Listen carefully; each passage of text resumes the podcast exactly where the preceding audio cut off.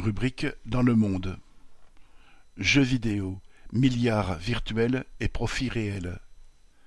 Capable, pour faire un bon coup, de mobiliser la moitié de ses liquidités, Microsoft a racheté l'éditeur américain de jeux vidéo Activision Blizzard pour 68,7 milliards de dollars.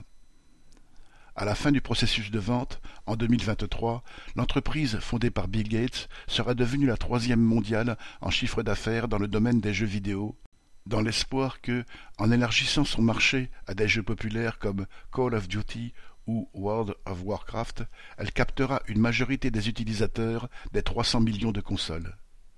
L'action Activision a grimpé de 37% à Wall Street à l'annonce du rachat, et même celle de l'éditeur de jeux concurrent français Ubisoft a pris des couleurs, les spéculateurs misant sur un possible rachat qui n'a pas eu lieu.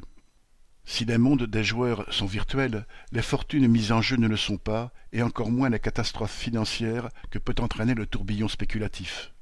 Pour preuve, le Nasdaq, l'indice boursier des valeurs technologiques, aurait chuté de 11% depuis début 2022 et aurait même perdu 7% en une semaine, entraînant un mouvement de panique des marchés, une perte de confiance dans le Bitcoin et une inquiétude fébrile sur les diverses places boursières. Dans le mouvement de concentration où les gros mangent les moins gros, la valse des milliards peut enrichir de manière spectaculaire les financiers qui ont bien misé mais elle peut aussi entraîner un éclatement impromptu de la bulle spéculative. Elle entraîne aussi, comme chez l'éditeur de jeux californien, des menaces de licenciement. Les capitalistes de la finance peuvent mobiliser les milliers de milliards en circulation permanente à la recherche de placements aussi rentables qu'éphémères. Mais ce ne sont pas seulement, comme dans le jeu Candy Crush, des bonbons qu'ils écrasent au passage. Viviane Lafont.